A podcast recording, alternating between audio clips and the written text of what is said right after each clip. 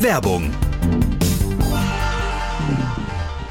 Hallo Andreas. Hi. Du, bevor wir demnächst mit dem Bobcast auf Tour gehen, müssen wir noch unsere Wünsche für das Catering im Backstage angeben. Ah, ja, genau. Ähm, das machen wir am besten wie bei den letzten Terminen, oder? Ah, fast. Ich hätte da nämlich noch einen Extrawunsch. Ah, so, so, der feine Herr Schwind hat einen Extrawunsch. Da bin ich ja mal gespannt. Ja, es geht mir nämlich um unsere Getränkeversorgung. Wir haben ja tapfer auf die viel zu süßen Limos und so weiter verzichtet, Ja. was mir schon manchmal schwer gefallen ist. Aha, und was schlägst du da jetzt vor?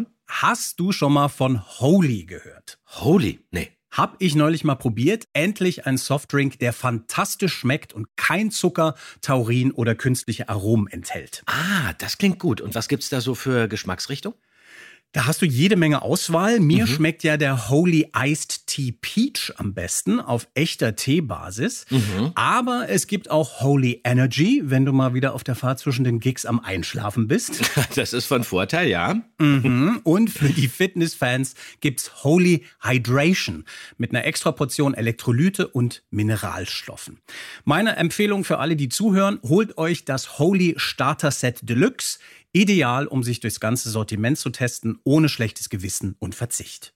Na, das hört sich gut an. Dann brauchen wir ja jetzt nur noch einen Code. Äh, Wir haben doch bestimmt einen für die Bobcast-Fans, oder? Den haben wir mit dem Code Bobcast5, alles groß geschrieben und Ziffer 5, gibt's 5 Euro Rabatt auf die erste Bestellung. Okay, dann bin ich sehr neugierig und probiere das auf jeden Fall aus auf unserer Bobcast-Tour. Wunderbar. Und alle, die uns zuhören, finden mehr Infos zu Holy unter weareholy.com slash Hashemitenfürst und in den Shownotes natürlich ein Link.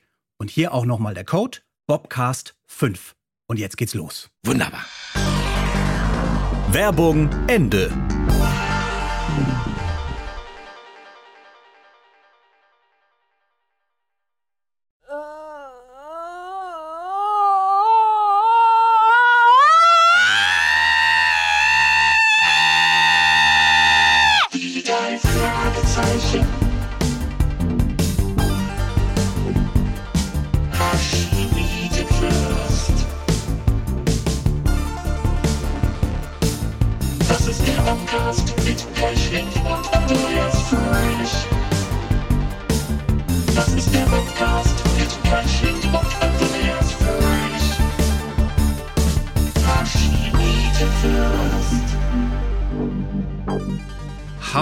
Halli, hallo, willkommen zum Bobcast. Wir sind's wieder, Kai Schwind und Andreas Fröhlich. Wieder bei dir, lieber Andreas, im Arbeitszimmer. Ja, natürlich. Live. Das ist toll. Bevor wir anfangen, möchte ich bitte mal deinen Schauspielausweis sehen, ja? Ähm, ich habe nur einen Brillenpass. Okay, gut, den akzeptiere ich auch. Schauspielausweis, das ist eine sehr schräge kleine Gibt's Stelle. sowas überhaupt? Wahrscheinlich irgendwie eine Gewerkschaftskarte Also selbst oder wenn es einen geben würde, ich könnte keinen kriegen, weil ich ja überhaupt keine Ausbildung abgeschlossen Siehst du, habe. da geht schon mal los. Ja. Hm. Ich habe das auf jeden Fall gelernt in dieser legendären Folge, die wir heute besprechen. Die drei Fragezeichen. Und der seltsame. Ich werde heute mal den Klappentext vorlesen. Aha. Dazu bewege ich mich nach links zu meinem schwarzen Regal und ziehe jetzt die Original-LP vom seltsamen Wecker vor. Ich verfolge dich und Ich muss ein bisschen blättern. Du siehst, wie viele Platten habe ich hier? Ich habe das sind sicher 50, 60 Das Platten. sind alles Hörspielplatten. Ah, ja. Aber nicht nur die drei Fragezeichen.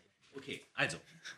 Klappentext. Es gibt Wecker, die klingeln, Wecker, die schnarren, Wecker, die Musik ertönen lassen oder einen mit Glockengeläut aus dem Schlaf holen. Einen Wecker aber, der einen furchterregenden, schrillen Schrei ausstößt, haben Justus, Bob und Peter noch nie erlebt. Und einen solchen haben sie soeben auf dem Schrottplatz aufgestöbert.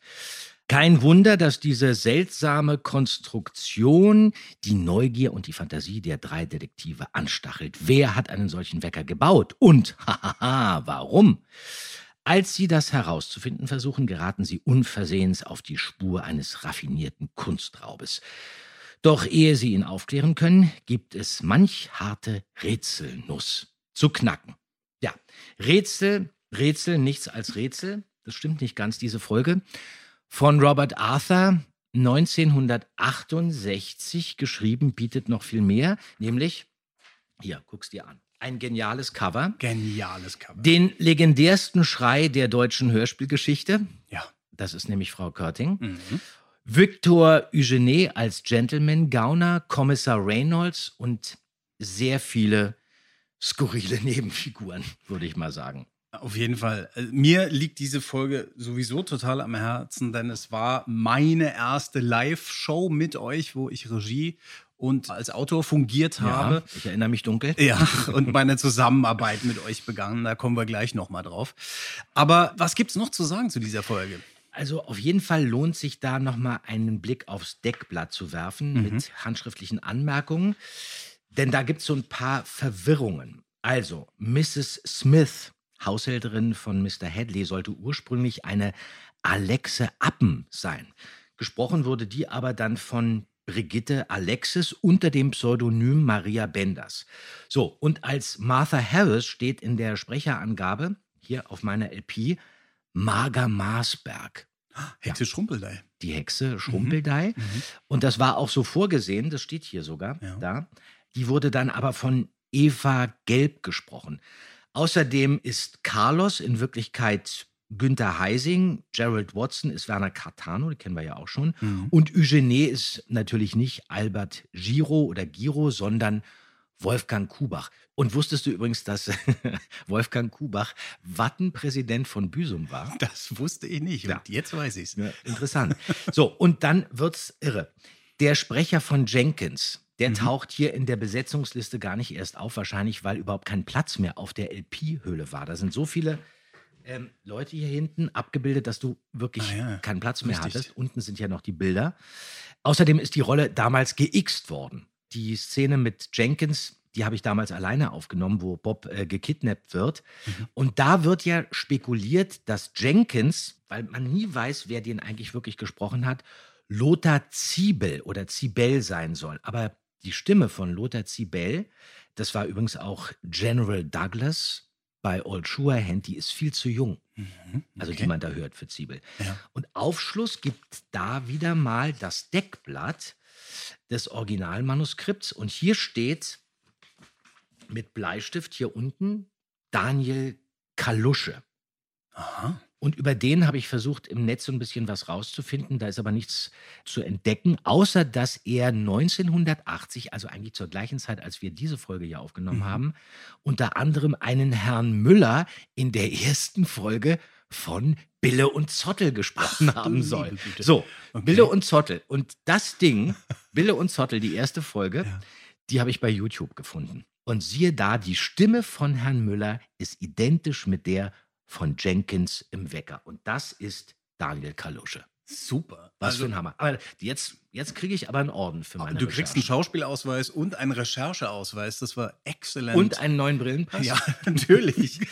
äh, wirklich abgefahren. Und Gott sei Dank haben wir wirklich hier diese Originalskripte, sonst hätten wir das nie lösen können. Mhm. Ähm, wie ist es denn sonst? Hast du sonst noch irgendwelche Erinnerungen an die Aufnahmen zu der Folge? Da sollten wir vielleicht mal in die allererste Szene ganz kurz reinhören, weil darüber kann man kurz was sagen. Was heißt hier aha? Der Alarmhebel steht auf Wecken. Ich werde ihn abstellen und nochmal die Uhr anschließen. Na. Na, also. so. Na bitte, jetzt benimmt sie sich wie eine normale Uhr. Also sie schreit also nur, wenn sie auf Wecken steht. Bob, kapiert? Natürlich. Ja, das So. ist sehr süß, Ja. die Stelle. Ja, die ist wirklich Was war gut. da los? Ja, Olli hat also wirklich an einem Verlängerungskabel rumgefummelt, das hört man auch. Und dann hat er den Stecker nicht reinbekommen und dann musste er in echt lachen und wir haben dann mitgelacht. Normalerweise wird sowas natürlich rausgeschnitten, aber das war so authentisch und dann blieb es drin. Hm, Aber das ist das Schöne, wenn diese Stellen passieren. Das gibt's ja immer mal, vor Ja. allem in den frühen, Ja. wo man euch als Kinder irgendwie rumalbern Und das ist toll, wenn du merkst, dass wirklich mitgelacht wird, echt gelacht wird und nicht so Genau. künstlich, wie das ja manchmal auch der Fall war. Ja, das ist sehr gut. Also, Hast du noch Erinnerungen an ein paar Kollegen? Also Harry zum Beispiel? Genau, Harry ist Mhm. Marco Beddis. Den kannten Olli und ich auch schon aus Berlin, aus dem Synchronstudio. Das war zum Beispiel Victor bei Madita, bei Mhm. der Fernsehserie. Und er war Ralph Marv bei Happy Days. Ah, okay. Ja, der war genauso alt wie wir oder ist genauso alt wie wir. Und der hat auch einen Bruder, Carlo Bettis. Und Carlo Bettis, der Bruder von Marco Bettis, war die Stimme von Danny Lloyd bei The Shining, Ah, wo wir schon wieder bei Stanley Kubrick sind. Genau, wir kommen immer wieder dahin zurück, wie schon in der letzten Folge. Da haben wir auch das Overlook Hotel erwähnt. Genau. Sehr schön. Eine Stelle, finde ich, über die müssen wir nochmal genau reden, denn das, was natürlich das Ikonische ist beim Wecker, ist der Schrei. Der Hauptschrei, haben wir schon gesagt, ist Frau Körting selbst. Das ist sehr bekannt. Und dann gibt es aber so ein kleines Rätsel, was wir jetzt fast ähm, lösen konnten, nämlich wenn sie in das Uhrenzimmer zum ersten Mal kommen Ja. und diese Schreiparade losbricht, Ja. gibt es eine ganze Reihe von ikonischen Schreien. Yeah, das war das Zimmer von Mr. Hadley. Interessant. Laute elektrische Uhren. Wieso hat Mr. Hadley so viele Uhren? Hört mal, was die Standuhr kann.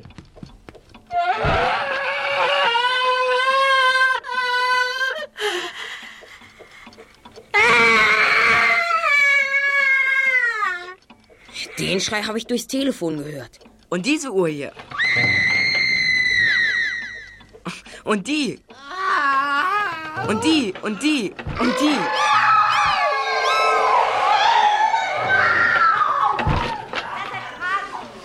Ihr seht, eine schreiende Uhr ist nichts Besonderes für mich. Und vielleicht habt ihr es gehört, Andreas Magen hat sogar mitgeschrien. Ja, ich habe Äh, langsam Hunger hier. Der war, auch, der, der war auch dran. Aber dieser erste Schrei, dem wir schon mal begegnet sind, nämlich Matthias Green in dem grünen Geist am Anfang, der wird mehrfach recycelt bei Europa. Also hier taucht er wieder auf. Er taucht aber auch in vielen anderen Hörspielen auf, vor allem Macabros äh, Gruselhörspielen. Mich hat mal interessiert, wer ist das? Wer hat da geschrien? Und, da hatte Ja. ich die Möglichkeit, mit Frau Körting persönlich zu chatten. Ja. Und ich habe sie mal gefragt und sie hat gesagt, ja, ja, das war Volker Bogdan. Der Teufel mit den drei goldenen Haaren. Richtig, über den haben wir auch schon Ja. gesprochen. Der hat das eingeschrien einmal und wir haben es immer wieder verwendet. Das fand ich auch toll, dass wir jetzt wissen, wer das ist. Schön finde ich ja auch, wie unterschiedlich diese Personen dargestellt werden, die äh, Justus, Peter und Bob Ja. nacheinander abklappern. Also äh, Mrs. King, Helga Bammert, die ist so ein bisschen entfernter, ist auch ein bisschen ruppiger. Interessant auch Renate Pichler als Julie Taylor, bei der hat man wirklich das Gefühl, die hat hier Ecstasy genommen, die kichert die ganze Zeit. Und dann auch einzigartig so lasziv, erotisch aufgeladen die Katzenlady. Ja. Martha Harris. Gesprochen von Eva Gelb. Die hat so eine ganz großartige, raue Stimme, die schnurrt immer so ein bisschen wie so eine Siamkatze. Und erstaunlich ist auch, wie sie bestimmte Endungen bei einzelnen Worten so abtropft. Nachricht, geschickt. Das zeichnet Eva Gelb aus. Ganz eigene Diktion. Eva Gelb hat viel Theater gespielt, ähm, auch gedreht unter Roland Klick, Lieb Vaterland, Magst ruhig sein zum Beispiel und auch wieder mit Wolfgang Staute, von dem haben wir auch schon mal gesprochen. Und dann hat sie als Synchronsprecherin zum Beispiel unter anderem Brigitte Nielsen ihre Stimme geliehen, Fran Drescher in der Tracy Ullman Show sowie Lynn Moody in Unter der Sonne Kaliforniens. Aber ja, natürlich kannte ich Bert Klock. Wie sonderbar, dass ihr mit dieser Frage zu mir kommt. Oder nein, nicht einmal so sonderbar. Er musste ja damit gerechnet haben, dass jemand kommen würde, sonst hätte er den Umschlag für euch nicht geschickt. Mr. Clock hat Ihnen also einen Umschlag geschickt. Wann war das bitte? Warte mal. So etwa vor 14 Tagen. Wenn man jetzt hier über den seltsamen Wecker spricht, dann muss man natürlich auch über den Wecker live reden. Und jetzt, Kai, jetzt bist du dran. Woran erinnerst du dich an unseren Wecker live? Live and Ticking. Live and Ticking. Ich erinnere mich da an noch ganz, ganz viel, weil es ja nun wirklich meine erste Arbeit war. Mit euch zusammen als die drei Ja. Fragezeichen. Ich hatte mit Olli schon gearbeitet, ich hatte mit dir auch schon was gemacht, aber so als die drei Fragezeichen, als diese Anfrage kam da, war ich dann doch etwas nervös und dachte, Ja. wow, das äh, wird jetzt wirklich spannend. Du hattest sowas auch noch nie gemacht vorher. Ja. Also ich habe, wir waren mit der Fernbande schon live unterwegs, aber in dieser Größenordnung, das sollte die 30 Jahre Jubiläumstour werden in großen Hallen. Das war total neu für mich. Und da weiß ich noch, ich kam zu einem Zeitpunkt rein, wo noch nicht mal feststand, was wir überhaupt für einen Stoff nehmen werden. Wir waren uns irgendwie einig, wir werden einen Klassiker adaptieren, aber wir wussten noch nicht welchen.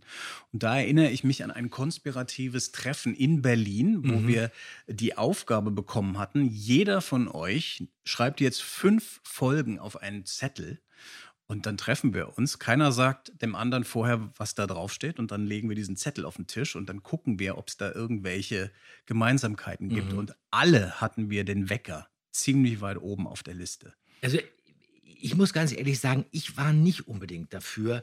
Ähm, ich war nicht dafür, einen, einen schon existierenden Fall zu nehmen. Mhm. Das ich ich war schon eigentlich verdrängt. dafür, Mhm. wirklich was Neues zu schreiben, aber ich Okay. wurde überstimmt. Ja, das wurdest du. Nee, wir waren alle, man, der Schrei und natürlich. Ja, das ist super. natürlich schon ganz Mhm. gut. Aber ja, ich finde, das war eine gute Idee überhaupt dann, dass wir uns geeinigt haben auf eine Geschichte, auf Mhm. den Wecker dann, weil als es klar war, wir nehmen was Klassisches, dann habe ich auch zugestimmt. Aber von vornherein dachte ich eigentlich, es ist wirklich besser, was Eigenes zu kreieren, Mhm. was wir dann später gemacht haben bei Phonophobia und dann auch beim Taipan. Es ist auch interessant, ich habe mir neulich die DVD nochmal genau angeguckt, äh, Mhm. zu sehen, wie wir das dann im Einzelnen gemacht haben. Können wir vielleicht nachher noch ein bisschen äh, drüber reden. Aber ansonsten sind die Erinnerungen, die ich habe, natürlich aus dieser aufregenden Zeit. Ja, erstmal natürlich dieses Skript äh, zu erarbeiten. Da haben wir uns ja auch ein bisschen besser kennengelernt dann schon. Ich musste mich da so ein bisschen freischwimmen, weil ich am Anfang viel zu eng am Buch geklebt habe erzählt, noch. ja, ja. Genau. Und dann die Umsetzung. Wie kriegt man das auf diese große Bühne, auf diese großen Hallen? Und dann sind es natürlich auch diese ganzen Sachen hinter den Kulissen, an die ich mich noch erinnern kann. Also zum Beispiel, dass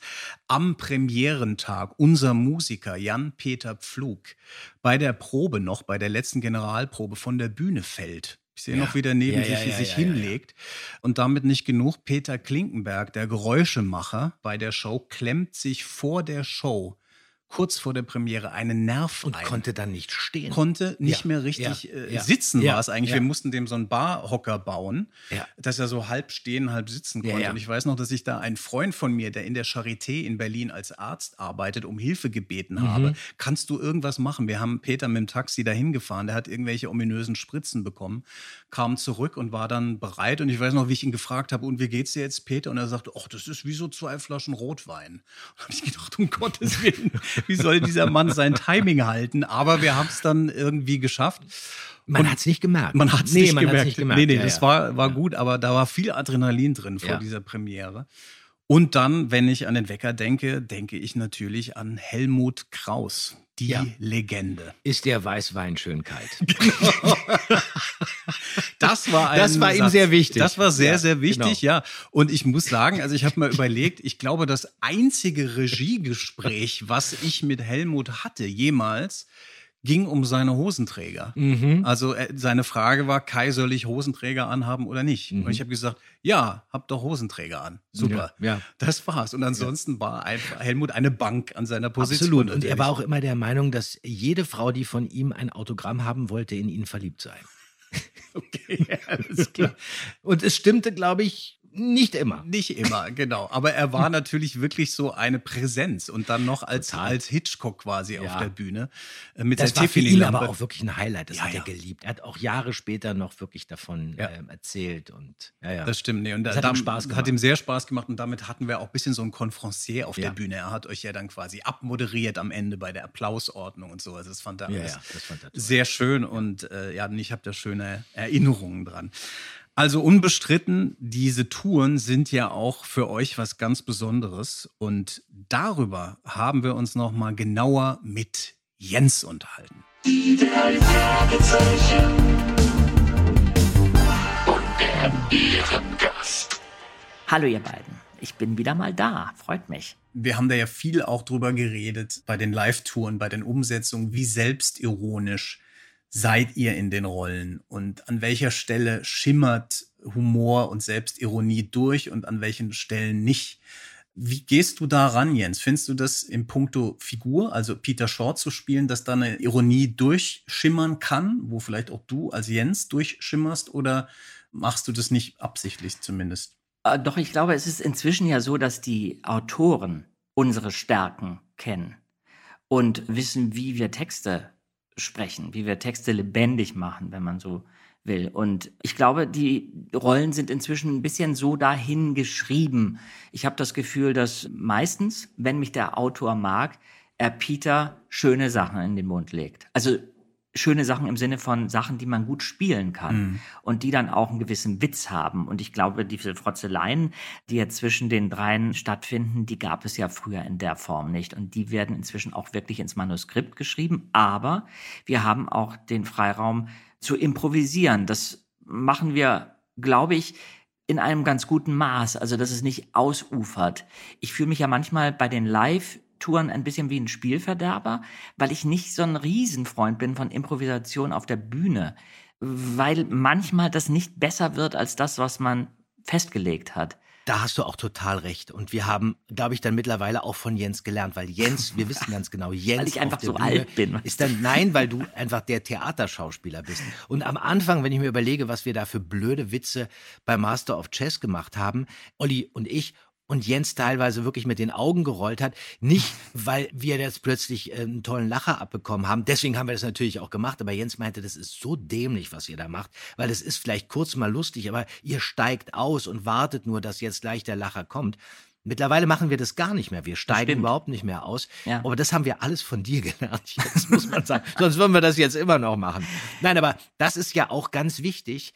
Und da merkt man natürlich auch, dass du ein Mann der Bühne bist. Obwohl wir alle auf der Bühne gestanden haben, aber ich bin eher der Hörspieler und du bist eher der Schauspieler, der natürlich ein toller Hörspieler ist. Aber ich bin eben nur Hörspieler. Naja, das klingt so reduzierend. Also ich, Ich bin total zufrieden mit dieser Bezeichnung, weil ich wirklich nicht auf der Bühne stehe und Ja. auch nie wieder auf der Bühne stehen werde, außerhalb der drei Fragezeichen Veranstaltung. Ich Ja. werde immer nur Text vor mir haben, wenn ich auf der Bühne stehe, aber nicht Theater spielen. Man hat Mhm. uns ja irgendwann mal angeboten, ob wir nicht vielleicht Kunst machen. Ja. Dieses Stück von Jasmin Reza.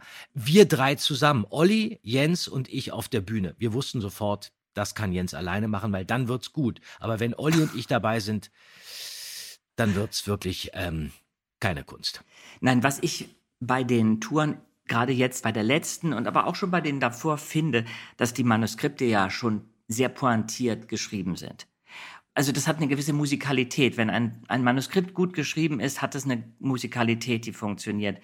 Und das ist oft gefährlich, wenn man die nochmal versucht zu verändern. Also eine gewisse Spelastik muss sein. Und es gibt ja auch Entdeckungen, während man etwas live macht, dass man sagt, ach, das funktioniert super, das behalten wir jetzt drin oder damit variieren wir jetzt. Und das machen wir ja auch. Nur manchmal ist der eigene Gag für einen auf der Bühne halt lustig, aber nicht wirklich so, dass er so wertvoll ist, dass man ihn ausschlachten muss bis zum geht nicht mehr. Aber ich glaube, die, genau, das ist eigentlich vorbei. Und die Live-Touren, das muss man ja auch mal sagen, waren für uns eine Erfahrung, auf die wir überhaupt nicht in dem Maße vorbereitet waren. Auch da mussten wir ja erstmal, genau wie bei den Aufnahmen, uns kennenlernen in dieser Situation und überhaupt lernen, mit dieser Art von Öffentlichkeit umzugehen. Genau. Und dann haben wir ja auch gelernt, dass wir eigentlich ursprünglich mit Master of Chess aus einer Ecke kamen, wo wir vielleicht mal in einer Buchhandlung auftreten. Und dann war relativ schnell klar, okay, Buchhandlung ist viel, viel zu klein, da kommen doch mehr als 100 Leute, da kommen vielleicht 200 Leute. Und dann waren wir im Cinemax und das waren schon viel mehr Leute, als wir erwartet haben. Dann hat sich natürlich auch im Laufe der Zeit durch diese ganzen Touren hinweg die Präsentation und die Art und Weise, wie wir was auf der Bühne spielen, auch total verändert und ist jetzt eigentlich auch viel professioneller geworden. Nicht nur was die Show angeht, sondern auch unsere Darbietungen sind jetzt nicht mehr so Penela-mäßig. Wir sind's ja auch gar nicht mehr. Zum Glück. Der Zahn der Zeit knabbert an mir unaufhörlich. Und insofern denke ich auch, Mensch, äh, ja. Irgendwann ist Schluss. Ja. Das Interessante finde ich auch, ich werde oft gefragt, wenn ich jetzt also meine kleinen Live-Veranstaltungen mache, wo man ja schon froh ist, wenn 100 Leute kommen oder 200. Ich werde oft gefragt, ob das überhaupt noch interessant ist, dann vor so wenig Menschen aufzutreten im Vergleich zu diesen riesengroßen Hallen. Das macht mir viel mehr Spaß. Vor kleinem Publikum, das ist viel privater, viel angenehmer. Und ich finde, mein Lampenfieber ist viel höher, größer vor einem kleinen Publikum, weil du bist eben nicht geschützt von dieser riesen Bühne. Du hast nicht diesen riesen Abstand zum Publikum. Du hast nicht die Technik, die dich so trägt. Du hast nicht die Show. Wir haben ja immerhin eine Show noch hinter uns. Das ist ja eine Show und nicht nur irgendwie eine Lesung. Also das alles fällt weg. Ich habe das Gefühl, wenn ich jetzt alleine auftrete oder nur in so einem kleinen Rahmen, muss ich sehr viel mehr mit barer Münze bezahlen, weil ich nicht äh, diese ganzen, ich sage mal, Ablenkungsmanöver zur Verfügung habe. Ich werde nicht getragen, auch nicht von dieser unglaublichen Liebe, die wir da im Vorfeld schon spüren, wenn wir auf die Bühne kommen. Die Vorschusslorbeeren, ja. Ja. Ja, du kannst dich nicht hinter der Technik und dem ganzen Brimborium verstecken. Ja. Eine Veranstaltung vor 50 Leuten ist emotional viel aufregender Ja. als äh, wirklich so ein riesengroßes Publikum. Das kann man sich nicht so richtig vorstellen. Aber es stimmt. Sehe ich auch so. Und das kann ich auch wieder bestätigen, Jens. Wir haben ja auch den Horla zusammen gemacht auf, einer, Ja. auf einer ganz kleinen Bühne im Glastheater in, in Berlin. Und ich fand, du hattest da eine ganz andere Energie. Mhm. Ohne dass ich das jetzt werten will, aber man merkte, da lastete viel mehr auf deinen Mhm. Schultern. Und Absolut. Das merkte man auch backstage und mit der Konzentration. Und die Leute sind einfach, man merkt ja Gesichtsausdrücke, Atme, Haltung vom Publikum Mhm. wahrscheinlich auch, oder? Dieser Effekt ist viel stärker. Ja, absolut. Du, du, Mhm. du spürst das viel mehr. In, wenn wir auf diesen Riesenbühnen stehen, ist die Reaktion, die wir vom Publikum bekommen, ja immer versetzt. Mhm. Durch die, ich weiß nicht, da bin ich jetzt ein technischer äh, Idiot, aber einfach durch die akustischen Wellen, keine Ahnung, die da langsamer runterschwappen. Ja. Ja. Ja. Und ich glaube, wir werden als drei Fragezeichen-Sprecher auch nicht so schauspielerisch gewertet. Wir sind Peter, Bob und Justus für das Publikum. Natürlich muss man auf diesen Riesenbühnen auch unglaublich energetisch einsteigen. Man muss richtig sich ins Zeug werfen. Da kann man sich nicht drauf ausruhen, dass die das sowieso irgendwie vielleicht schön finden, die in die Vorstellungen kommen. Insofern finde ich es auch anstrengend, aber trotzdem ist es etwas anderes, weil ich habe das Gefühl, wir sind dann das Produkt. Aber ich bin nicht Jens Waracek, der Guy de Maupassant, der Horler, den Leuten näher bringt, die vielleicht gar nicht wissen, auf was sie sich einlassen. Bei den drei Fragezeichen-Fans, die wissen, wenn sie in die drei Fragezeichen-Show kommen, das wird auf eine Art immer ein Fest sein. Richtig. Auf der anderen Seite finde ich es aber auch toll, was man in den Live-Shows für Freiräume schaffen kann, wo wirklich auch was anderes passiert, wo man gegen die Erwartungen geht von den Mhm. Fans. Und ein grandioses Beispiel ist natürlich Worte nur Worte aus der Wecker-Tour. Ein Showstopper äh, in allen Bedeutungen. Also äh, Peter und Bob plötzlich anfangen, Karaoke zu singen. Da, so haben wir es verankert in der Geschichte. Da steht Mhm. eine Karaoke-Maschine und die, die startet. Wie kam es zu dieser Idee? Ich wünschte, ich hätte die gehabt, aber die hattest du, glaube ich, Jens. Naja, nee, ich glaube, wir hatten die gem wirklich gemeinsam. Das war eine gemeinsame Geburt, wenn ich mich daran erinnere. An, ich erinnere mich an nächtliche Telefonate mit Andreas. Genau. Und wir haben irgendwie gesagt, wir müssen das irgendwie, gerade weil wir ja schon Touren hinter uns hatten und weil wir vielleicht auch überlegt haben, wir sind jetzt in einem Alter, wo man nicht einfach nur so geradlinig eine Drei-Fragezeichen-Geschichte erzählen sollte, sondern man hat die Möglichkeit, auch ein bisschen vielleicht zu provozieren oder eben zu spielen. Und ich glaube, so kam die Idee, dass man nach etwas gesucht hat, was irgendwie ein bisschen den Rahmen sprengt, oder? Ich glaube, es war so, dass wir gemerkt haben, was wir da für Möglichkeiten haben. Mhm. Plötzlich bot sich die Möglichkeit, mach doch einfach mal irgendwas, was du machen möchtest. Und nun wusste ich ja, du singst und zwar auch wirklich sehr gut, aber du hattest nie die Möglichkeit, das wirklich in so einem großen Rahmen zu präsentieren. Und dann hast du gesagt, soweit ich mich erinnern kann, okay, super, aber wie machen wir das denn? Ähm, dann sing nur ich, das ist auch nicht gut, weil wir müssen ja immer gucken, dass wir alle irgendwie unsere Momente haben. Und wenn Jens sich hingestellt hätte und hätte dann angefangen, irgendwas zu singen, dann hätten alle gesagt, ah, jetzt singt der Jens, aber warum singt denn der? Und alle anderen hätten gesagt, okay, jetzt Jens singt, Olli hätte dann wahrscheinlich gerne seine E-Gitarre rausgeholt, ein bisschen Musik gemacht und ich hätte dann gerne, was hätte ich gemacht, irgendwie eine Taucherbrille aufgesetzt, irgendwie, weil ich irgendwie mit Meeresbiologie irgendwas zu tun habe. Das funktionierte nicht. Wir mussten irgendwas finden, was zusammenpasst, aber das war schwer zu dritt was zu finden. Und dann meinte Jens, okay, ich singe, aber wenn du auch singst. Und dann habe ich gesagt, ich kann ja nicht singen. Also ich komme zwar aus dem Kinderchor, aber singen habe ich da definitiv nicht gelernt. Und Jens fiel dann ein, dass es ja diese Version gibt, Parole, Parole, da gibt es einen Part, der eben wirklich nur gesprochen wird. Und das könnte ich ja machen. Und Jens würde singen und dann wäre Jens, hätte den Liederpart übernommen. Das passte total.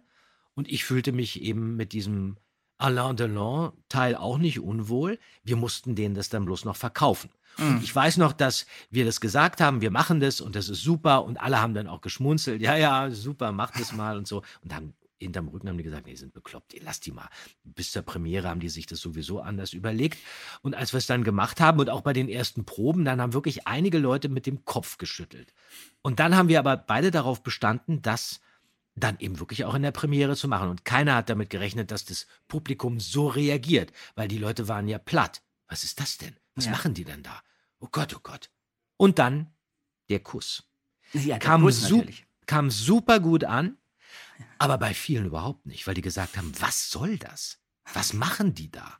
Warum machen die das? Das ist ja total krank. Fand ich super. Als ich gehört habe, dass das Leute nicht gut fanden, da habe ich Jens noch umso mehr geküsst, weil ich dachte, was ist das für eine blöde. Man kann sich über den Song aufregen, aber doch nicht über den Kuss. Das fand ich so dämlich. Dann haben wir uns immer mehr geküsst. Zum Schluss, glaube ich, auch mit Zunge. Ja, es war, es gab kein Stoppen mehr. Nein, es war richtig herrlich. Wird doch immer länger. Jeden Abend länger. Das stimmt. Naja, aber ich fand es auch interessant, weil wir hatten eigentlich für den Song keine richtige Probe. Ich erinnere, das wurde immer rausgezögert.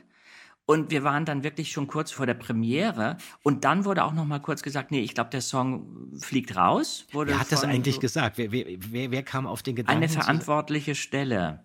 Wir wollen jetzt keine. Namen. Wir können jetzt alles rausschneiden. Es war nicht gut. Kai. Nein, ich war von Anfang an ein Unterstützer dieser Idee, aber es gab tatsächlich Kämpfe und Diskussionen. Auch Genau. viele, die ihr nicht mitbekommen habt. Das Ja, kann ich ja, auch ob mal es sagen. überhaupt familientauglich wäre und so weiter und so Ja, fort. klar. Und dann wurden wir Also sowas hasse ich ja. Ja, und dann wurden wir auch in einem, äh, finde ich, ziemlich so fast unerwarteten Moment sehr zickig, nicht zickig im, im Sinne von unangenehm zickig, sondern also einfach bestimmt und sagten, wenn der Song nicht drin bleibt, dann treten wir nicht auf. Also Genau. sowas ähnliches, so eine Art von Erpressung. Ja, genau, das stimmt. Und ähm, ja, ich fand es auch interessant, dass die puristischen drei Fragezeichen-Fans vielleicht eher sagen, nein, nein, nein, das hat doch überhaupt nichts mit Bob und Peter zu tun. Aber ich finde, da wird es eh ein bisschen problematisch. Ich erinnere mich auch an eine Aufnahmesituation bei Frau Körting, als ein Autor dabei saß und ich hatte eine Szene mit meiner Mutter, also mit Mrs. Shaw, und sie nannte mich irgendwie Schnucki oder Spätzchen oder irgend sowas. Und ich fand's super. Und dann hat er eingegriffen und hat gesagt, nein, Mrs. Shaw nennt Peter nicht so. Oder es ging sogar darum, wie ich meine Mutter nenne. du, wie du So sie rum nennst. war's. Genau, Genau. Ja, ja. da gab es eben auch einen von diesen seltenen Momenten bei mir, wo ich mit der Faust auf den Tisch haute und sagte, wenn jemand Peter Shaw kennt, dann bin ich es, denn Ja. ich bin Peter Shaw. und ich weiß, was Peter Shaw zu seiner Mutter sagt.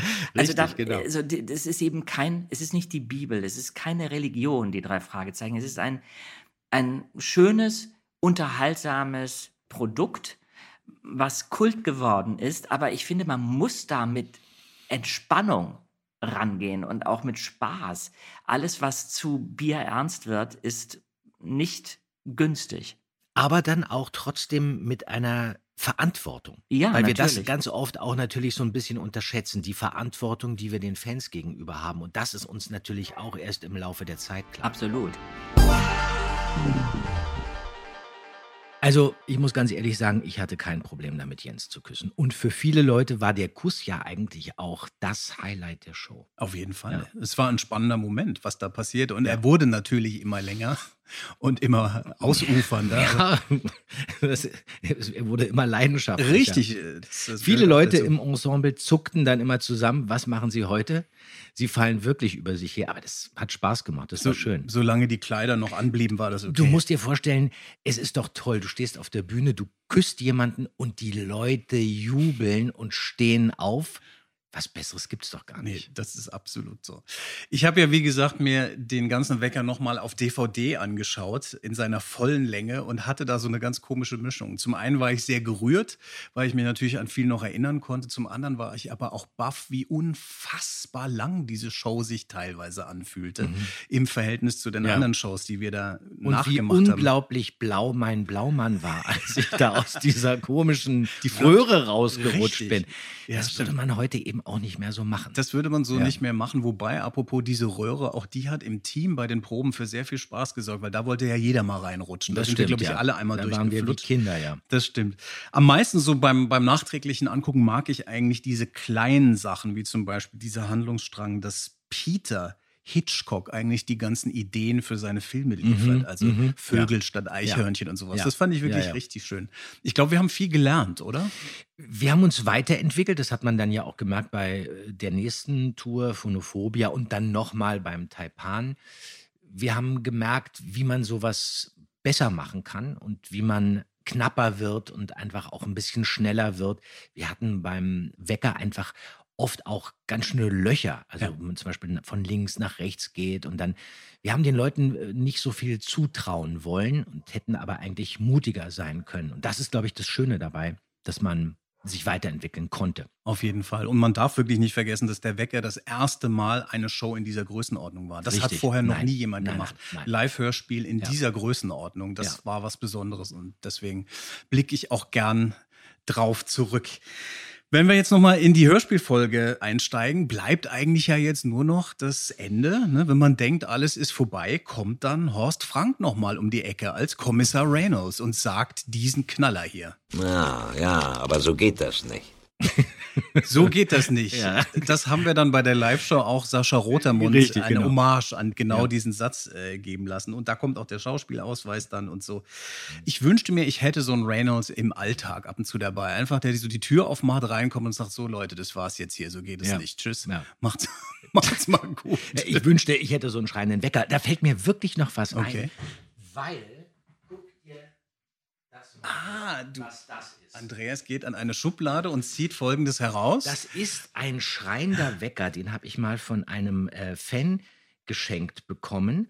Und der sieht also wirklich genauso aus, wie ihn Alga Rasch äh, gezeichnet hat. Hier Ja. hast du diese Fratze, Mhm. diese Uhrenfratze vom Wecker. Und äh, interessant ist auch, dass die Punkband Muff Potter diesen Schrei, diesen berühmten Weckerschrei, in ihrem Stück Gefühlsbonzen-Treffen benutzt hat. Achtung, ich schalte ihn jetzt ein. ja.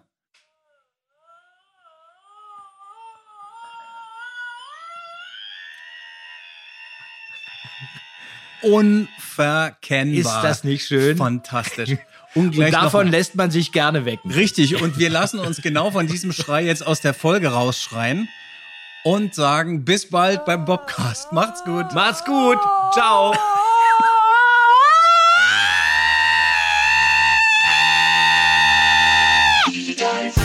Fragezeichen. Archimedefürst. Das ist der Podcast mit Pechling und Andreas Fröhlich. Das ist der Podcast mit Pechling und Andreas Fröhlich.